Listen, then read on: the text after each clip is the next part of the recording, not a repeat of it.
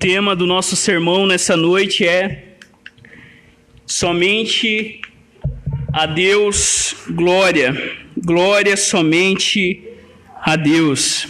Todos encontraram Gênesis capítulo 11, do 1 ao 9. Ouça com fé a palavra de Deus que nos diz assim: Em toda a terra havia apenas uma língua e uma só maneira de falar. Os homens partiram do Oriente, encontraram uma planície na terra de Sinar e habitaram ali. E disseram uns aos outros: Venham, vamos fazer tijolos e queimá-los bem os tijolos lhe serviram de pedra e o betume de argamassa. Disseram: Venham, vamos construir uma cidade, uma torre cujo topo chegue até os céus e tornemos célebre o nosso nome, para que não sejamos espalhados por toda a terra. Então o Senhor desceu para ver a cidade e a torre que os filhos dos homens estavam construindo. E o Senhor disse: Eis que o povo é um, e todos têm a mesma língua. Isto é apenas o começo. Agora não haverá restrição para tudo o que planejam fazer. Venham, vamos descer e confundir a língua que eles falam, para que um não entenda o que o outro está dizendo. Assim, o Senhor os dispersou dali pela superfície da terra e pararam de edificar a cidade. Por isso, a cidade foi chamada de Babel, porque ali o Senhor confundiu a língua de toda a terra, e dali o Senhor os dispersou por toda a superfície da terra. Esta é a palavra do Senhor. Feche seus olhos, vamos ao Senhor em oração. Pai, nós estamos aqui diante da tua palavra e nós te louvamos pelo privilégio, pela oportunidade. Nós te louvamos, ó Deus, porque essa porta está aberta, a Bíblia está aberta, o teu povo está reunido em torno da tua palavra.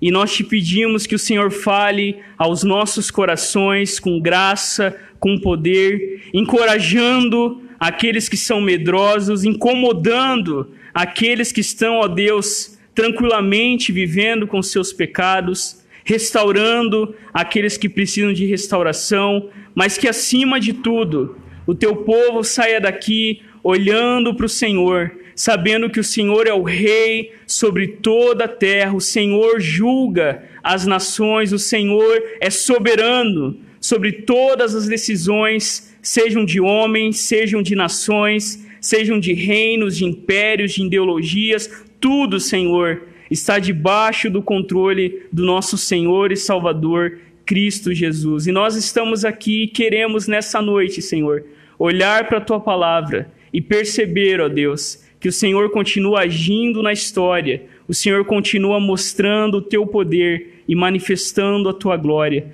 E nós estamos aqui reunidos, Deus, para ver um pouco mais sobre aquilo que o Senhor tem feito na história e nas nossas vidas. Que as palavras dos meus lábios e a meditação do meu coração sejam agradáveis na tua presença, Senhor, rocha minha e meu redentor. Eu oro e nós oramos em nome de Jesus. Amém. Amém. Queridos, o livro de Gênesis é um livro fantástico. O primeiro grande personagem que nós vemos é Deus. Deus agindo na história, Deus do nada trazendo todas as coisas. Se você já leu o livro de Gênesis, você sabe que nele nós vemos a origem da criação do mundo, dos seres humanos, do casamento, da família, do trabalho, todas essas boas coisas que Deus fez estão presentes nesse livro precioso. É em Gênesis que nós vemos também Deus fazendo uma aliança com o seu povo. E quando nós olhamos para o livro do Gênesis, nós vemos que a motivação de Deus de ter criado os seres humanos era para que o nome do Senhor fosse glorificado. Deus, o Pai, o Filho o Espírito Santo, transbordando em amor, em graça, quis manifestar e compartilhar com a sua criação o seu infinito amor. Homens e mulheres, todos foram criados à imagem de Deus e foram criados para o deleite de Deus. Deus nos criou para se alegrar conosco. Não só nós nos alegramos em Deus, mas o próprio Deus, ao nos criar, nos cria com o objetivo de adorar o seu nome, de louvar o seu nome. Esse é o fim das nossas vidas. Mas quando nós olhamos também no livro do Gênesis, nós vemos a origem do pecado humano. Se nós vemos beleza em Gênesis, nós vemos também a feiura do pecado. Se nós vemos, queridos irmãos, vida em Gênesis, nós vemos também os efeitos da morte do pecado. E o nosso texto nessa noite mostra exatamente isso. Desde a queda dos nossos primeiros pais, eu e você somos viciados. Você sabia disso? Desde que Adão e Eva se rebelaram contra o seu Criador, todos nós, queridos irmãos e irmãs, fomos tomados por um vício, um vício que todos nós carregamos. E é em seu livro, Cristianismo Puro e Simples, que C.S. Lewis, no capítulo O Grande Pecado, escreve que ninguém, ninguém de nós está livre desse vício. E esse vício é de tal maneira que você enxerga nos outros, mas não enxerga em você. E quando você enxerga nos outros, você fica mais irritado ainda, sem perceber que você é acometido desse mesmo vício. Todas as pessoas, C.S. Lewis diz, abominam esse vício quando vem nos outros mas poucas, a não ser os cristãos que foram colocados diante da cruz, reconhecem que são culpados desse mesmo vício.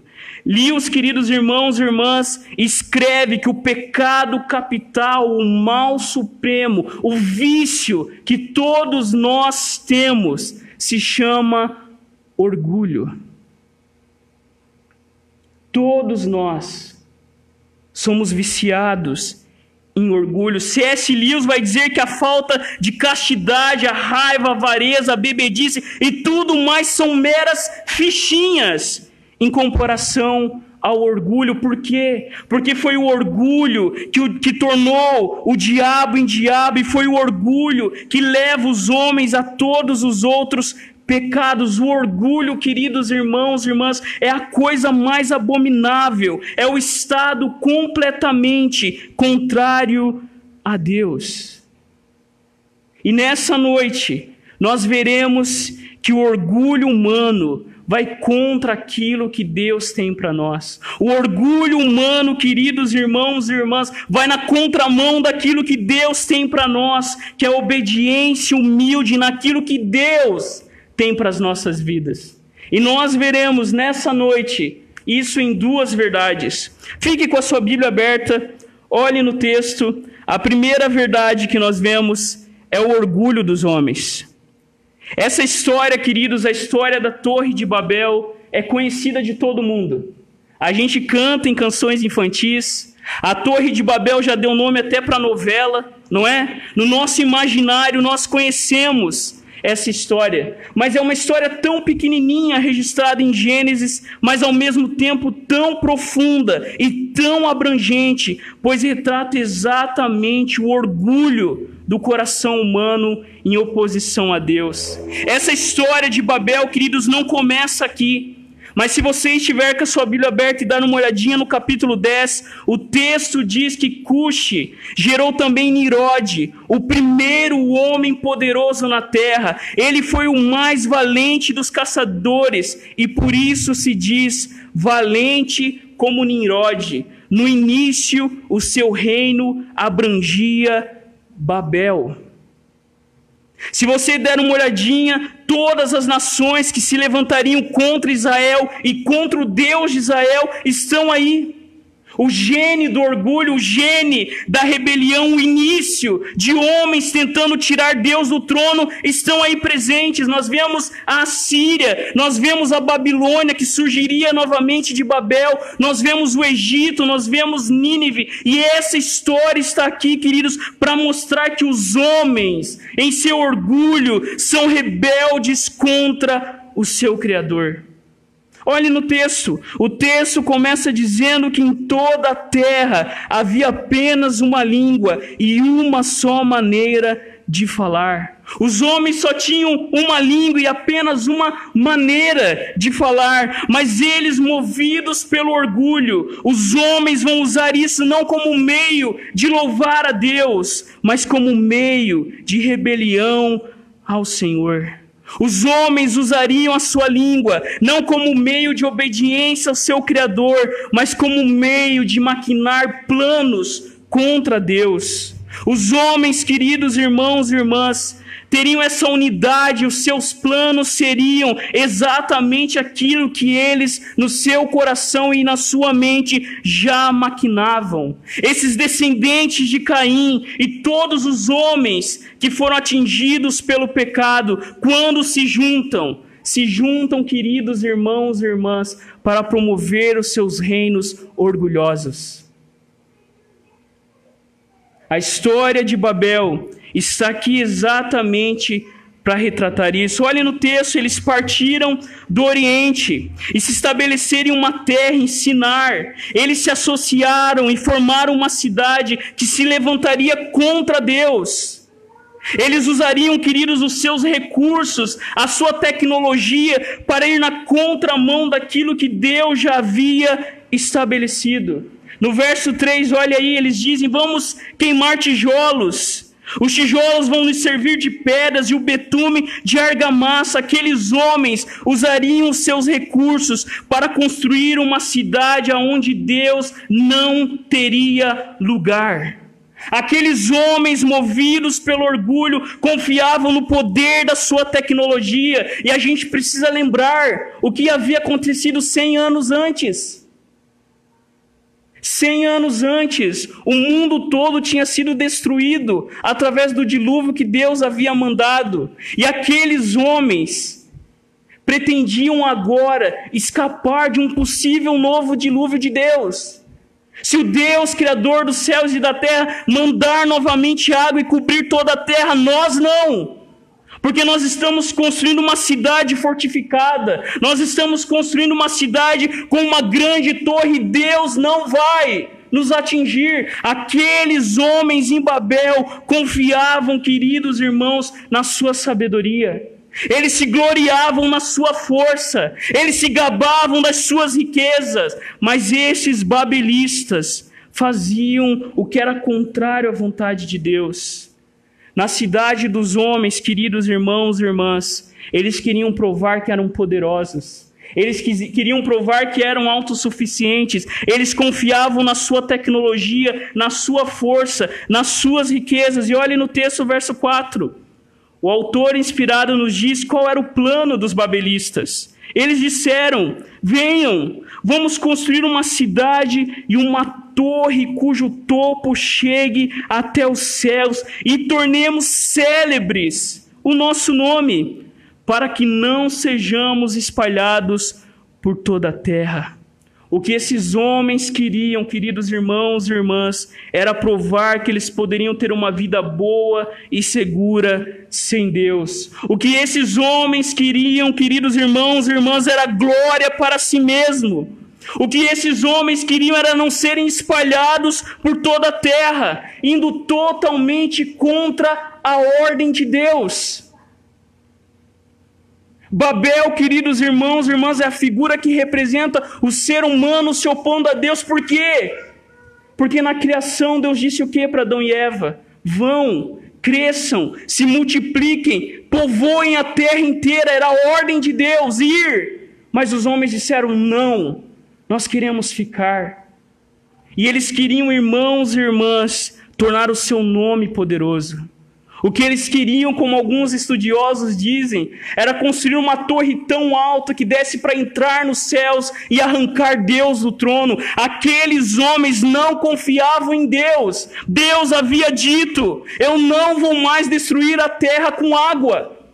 Mas eles não confiavam em Deus. Eles colocaram a sua esperança no seu poder. Eles colocaram a sua esperança naquilo que ia na contramão de Deus. Queridos, Babel é o retrato do coração humano em pecado. Foi o orgulho que tornou o anjo em diabo. É o orgulho que hoje faz exatamente com que homens e mulheres rejeitem a Deus. Não confiem na palavra de Deus. Se Deus disse que não destruiria a terra, Deus cumpriria. Mas esses homens, queridos irmãos e irmãs, afrontam a Deus. Ainda hoje, queridos, eu e você somos tentados a construir torres de salvação e segurança. Ainda hoje eu e você somos tentados a não confiar no Senhor, mas confiar na força do nosso braço, indo contra a palavra clara de Deus. Por exemplo, se você é muito ansioso, a palavra de Deus diz: não ande ansioso. Se você confia no seu dinheiro, no seu trabalho, tudo isso, queridos irmãos e irmãs, vai por água abaixo, porque o reino de Deus colide com os reinos humanos. O chamado de Deus para mim e para você é olhar para Jesus aquele que foi manso e humilde de coração, aquele que era Deus, adorado por toda a criação celeste, que se rebaixa à forma de humano, aquele, queridos, que obediência perfeita, livre de todo orgulho, tornou-se criatura para nos livrar do orgulho. Deus vai totalmente na contramão do projeto humano. Se o homem quer ser Deus, Deus se torna criatura. Se o homem quer vencer gloriosamente, a glória de Deus é uma cruz sangrenta e Deus destrói o poder do mal. Não com força política, não com arma de guerra, não usando o poder romano, mas numa cruz sangrenta. É na morte de Jesus que nós vemos o Deus que tem cicatrizes. Se tem uma coisa que o cristão não pode ser, é orgulhoso. Porque o Deus que você serve é um Deus crucificado. O Deus que você serve é um Deus que se rebaixa de criador a criatura. O Deus que você serve, queridos irmãos e irmãs, veio não para satisfazer o projeto do orgulho humano, mas veio para dar a glória a Deus que é devida. Jesus veio para mostrar que o verdadeiro projeto, queridos irmãos e irmãs, o reino de Deus, não é para satisfazer as nossas próprias necessidades. O culto que nós nos reunimos aqui, por que, que a gente lê tanto a Bíblia no culto? Porque o culto é para Deus. Eu fico meio assustado quando eu vejo igrejas divulgando: vem e receba a sua bênção. Isso não é evangelho. Nós já recebemos todas as bênçãos em Cristo Jesus. Nós viemos ao culto, queridos irmãos e irmãs, para que o nosso orgulho cada vez mais caia por terra e o nome de Deus, a popularidade de Deus, a glória de Deus seja exaltada. Mas olhe comigo no texto, a segunda verdade, queridos, entre os versos 5 e os versos 9. Se na primeira verdade nós vemos o orgulho humano, Nessa segunda verdade, nós vemos Deus em ação, nós vemos Deus mostrando que a glória só a Ele pertence. Deus, queridos, o texto diz, Ele desce para ver a cidade. Nós sabemos que os olhos do Senhor estão em todo lugar, nós sabemos que Deus do céu, do céu, Ele enxerga o mundo todo, mas o autor inspirado fez questão de dizer que Deus desce para ver a cidade. Por quê? Porque diante da glória de Deus, diante do seu poder, Babel, queridos irmãos e irmãs, era uma empreitada insignificante. Deus desce da sua glória majestosa e como se Deus inclinasse bem pertinho, porque Babel não era nada diante do Senhor. Olhe no texto. Então o Senhor desceu para ver a cidade e a terra que os filhos dos homens estavam construindo. Ao mesmo tempo, queridos, que Deus desce para mostrar a insignificância do projeto humano, ao mesmo tempo, quando Deus desce, isso é sinal da sua graça, uma graça que se manifesta até hoje. Muito pelo contrário do que muitos pensam, Deus não está dormindo, Deus não está indiferente, Deus não está fora do nosso mundo, mas Deus governa todas as coisas para a sua glória. Do seu trono, Deus está atento a tudo o que acontece, Deus estava atento ao que os perversos homens em Babel estavam fazendo, ele estava atento para tudo aquilo que eles planejavam em seu coração. Por isso que o verso 5 diz que Deus desce para ver a cidade.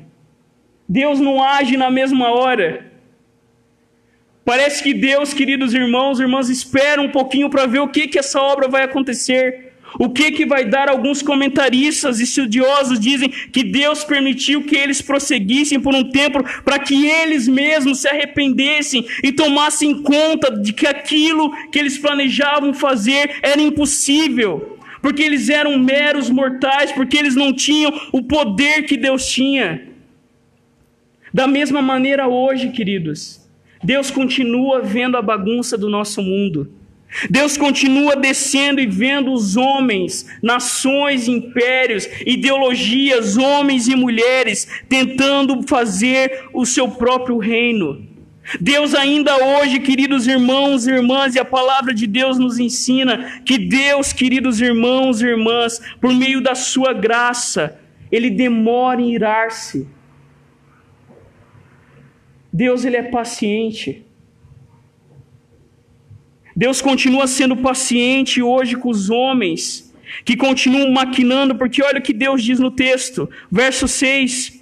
Eis que o povo é um e todos têm a mesma língua. Deus diz: Isso é apenas o começo.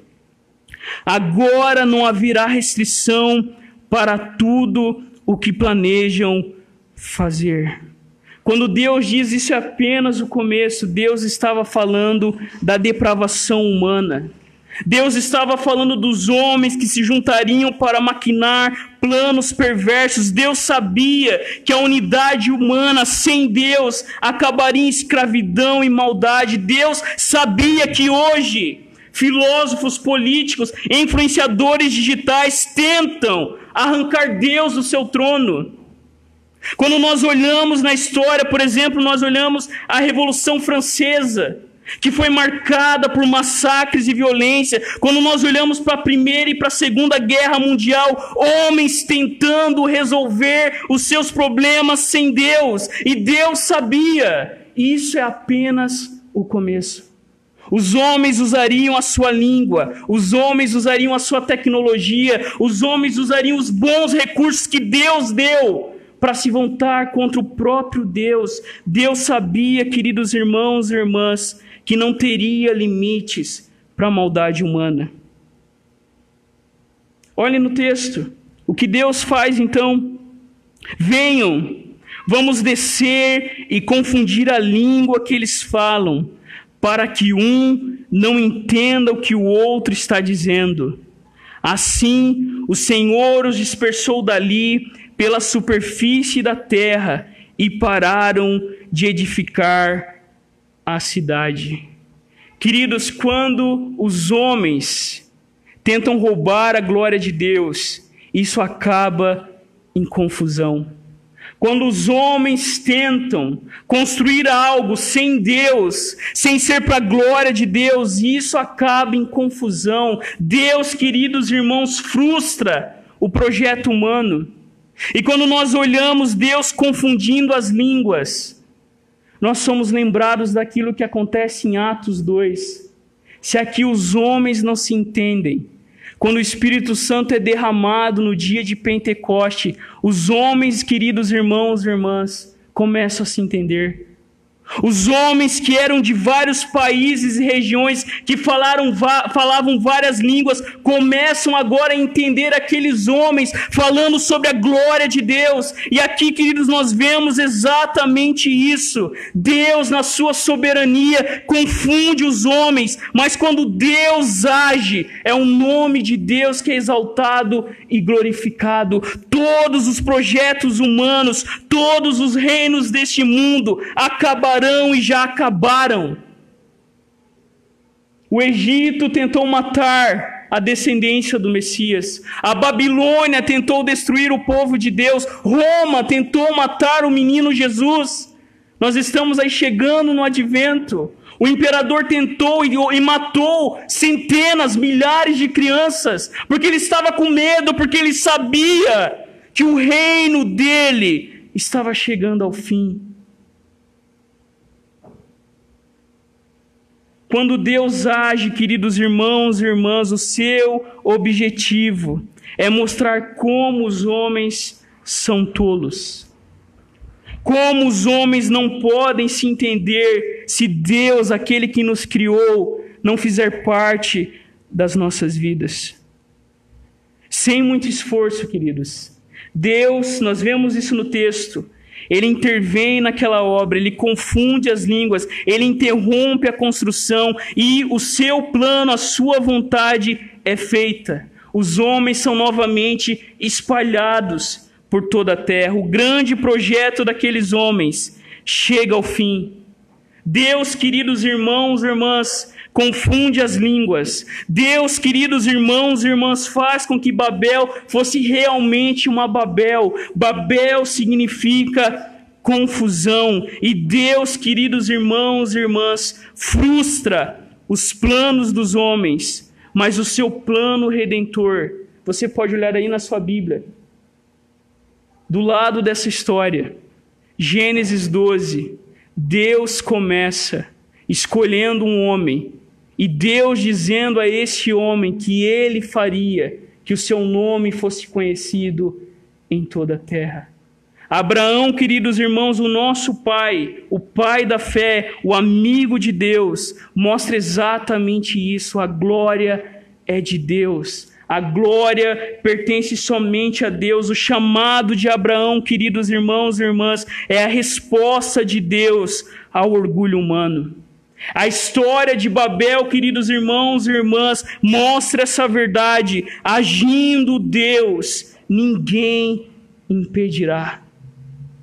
E quando nós olhamos para a história, nós vamos ver, queridos irmãos e irmãs, que Deus mostra a sua glória. Por isso que para nós o corpo é tão importante. Por isso que para nós esse mundo é tão importante. O céu não é o nosso destino final. Porque Deus, ele entrou na história através de uma simples criança, um frágil bebê. E naquela cidade, queridos irmãos e irmãs, na cidade de Roma, uma cidade que novamente se autoproclamava Deus na terra, Deus destrói o poder de Roma, entregando seu filho para morrer por nós. Queridos, é a glória de Deus que está em jogo.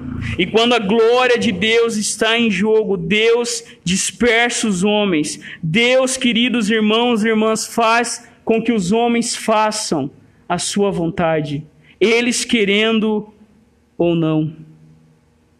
Os homens, em seu orgulho, tentaram se levantar contra Deus mas Deus envia o seu próprio filho, aquele que diria que veio não para ser servido, mas para servir e dar a sua vida pelos homens.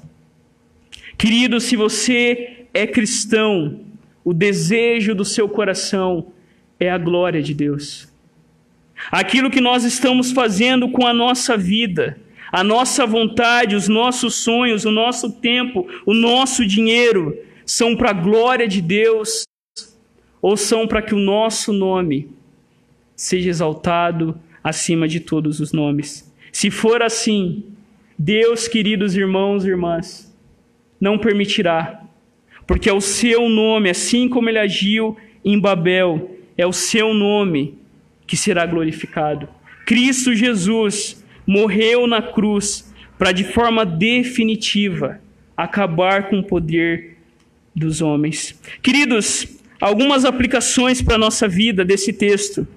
A primeira é como ter paz, segurança e estabilidade sem o rei da cidade. Existem pessoas nesse exato momento achando que na balada, que na bebida, que no jogo, em tantas coisas, vai encontrar paz, segurança e estabilidade. A história de Babel mostra claramente isso. É impossível.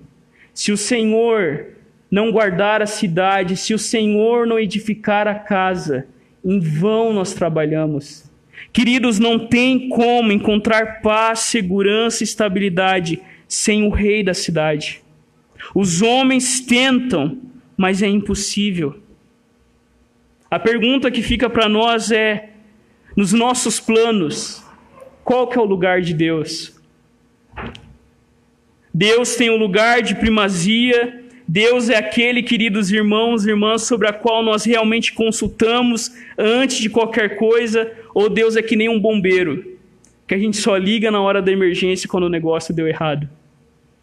Uma segunda aplicação, ainda nós vivemos, queridos, na tensão, cidade dos homens e cidade de Deus. Ainda hoje, homens, e nós também somos tentados a engrandecer o nosso nome, ainda hoje, nós usamos tijolos e betume para construir o nosso próprio império. Não foi à toa, queridos irmãos e irmãs, que Babel, Babilônia, Roma, França, Portugal, Espanha, Estados Unidos, Alemanha, China, todas as nações que se colocam no lugar de Deus serão destruídas, todas as nações que se enchem de orgulho cairão por terra no dia que o Senhor vir com poder e grande glória. Queridos, uma outra aplicação, como hoje nós desobedecemos as ordens de Deus. E nós temos um problema sério com isso. A gente confunde a lei de Deus com legalismo. Por exemplo, a gente acha que os dez mandamentos não são mais para nós. Tem crentes hoje na igreja que acham, não, os dez mandamentos eram para os judeus. Mas não, queridos. As ordens de Deus, a lei de Deus, os mandamentos de Deus são graça sobre a nossa vida. Por exemplo, o primeiro mandamento diz o quê? Não terás outros deuses além de mim. Você ama alguém ou alguma coisa mais que o Senhor? Quem que é o dono do seu coração? Por exemplo, o segundo mandamento diz: não farás imagem de escultura. E esse, esse segundo mandamento quer dizer nós adoramos a Deus à maneira de Deus. Nós fazemos as coisas da maneira que Deus espera, ou nós queremos adorar a Deus no nosso jeito. O terceiro mandamento, queridos, por exemplo, diz: não tome o nome do Senhor em vão. E nós por qualquer coisa falamos o nome de Deus, usamos o nome de Deus em vão, mas nós devemos com temor e tremor nos aproximar de Deus e da sua santa palavra. O quarto mandamento diz o quê? O quarto mandamento pega. Lembra-se do dia do Senhor para o santificar. Nós santificamos o domingo como dia especial de adoração e culto ao nosso Deus. Ou nós não paramos. E Deus fez questão de colocar, lembre-se, porque a gente esquece de descansar. Se descansar fosse fácil, não seria mandamento. Deus quer que você descanse, Deus quer que você passe a maior parte da sua vida, sabe o quê? Sabe o que, que Deus quer que a gente passe a maior parte da nossa vida? Dormindo.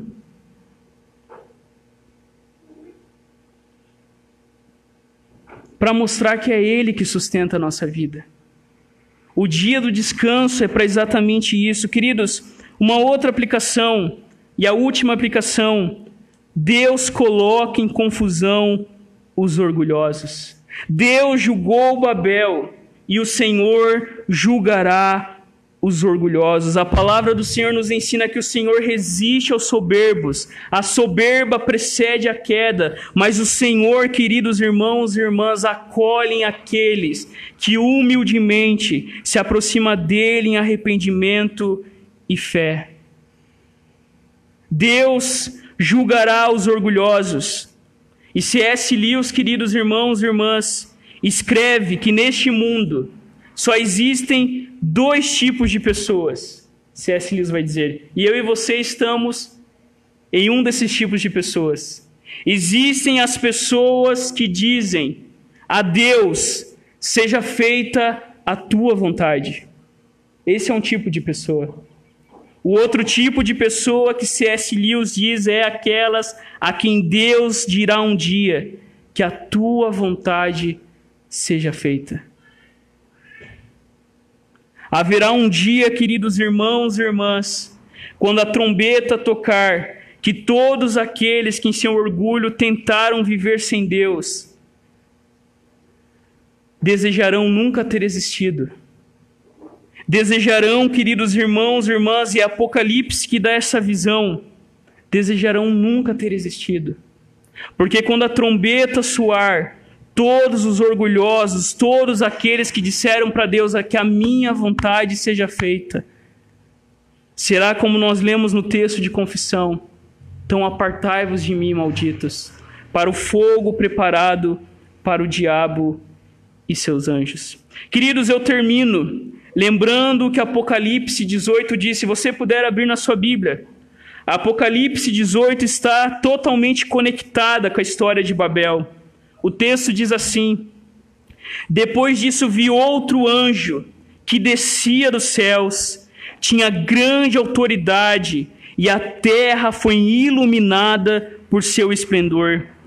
E ele bradou com voz poderosa: Caiu, caiu a grande Babilônia ela se tornou habitação de demônios e antro de todo espírito imundo, antro de toda ave impura e detestável, pois todas as nações beberam do vinho da fúria da sua prostituição. Os reis da terra se prostituíram com ela. À custa do seu luxo excessivo, os negociantes da terra se enriqueceram. Então ouvi outra voz dos céus que dizia: Saiam dela, vocês, povo meu, para que vocês não participem dos seus pecados, para que as pragas que vão cair sobre ela não os atinjam, pois os pecados da Babilônia acumularam-se até o céu, e Deus se lembrou dos seus crimes na cidade dos homens, só podemos encontrar segurança na cidade de Deus. E a cidade de Deus hoje é Cristo Jesus. Todos aqueles que se achegam a Jesus serão protegidos no dia da fúria e da ira do Cordeiro. Feche seus olhos. Pai, nós estamos aqui diante do Senhor. E nós que um dia confessamos que Jesus é o nosso Rei, um dia nós que vivíamos, Senhor, orgulhosos, que vivíamos, Senhor, nos achando, que vivíamos achando que podíamos, Senhor, conduzir a nossa vida, um dia nós Achávamos que não precisávamos do Senhor. Achávamos, ó Deus, que poderíamos viver sem o Senhor. Um dia nós também estávamos como esses homens em Babel. Que o nosso nome seja glorificado. Que o nosso nome seja famoso. Um dia nós também maquinávamos planos contra a ordem do Senhor. Um dia nós também Estávamos rebeldes contra a tua vontade. Mas nós te louvamos porque o Senhor desceu até nós, na pessoa de Cristo Jesus. Nós te louvamos porque o Senhor não nos abandonou na nossa tolice, no nosso orgulho, mas o Senhor veio até nós através de Cristo Jesus e o Senhor na cruz definitivamente destruiu toda pretensão, todo orgulho humano. Porque aquilo, Deus, que é escândalo, para os judeus, loucura para os gregos, tornou-se para nós a tua cruz, é o poder que salva aqueles que um dia foram orgulhosos.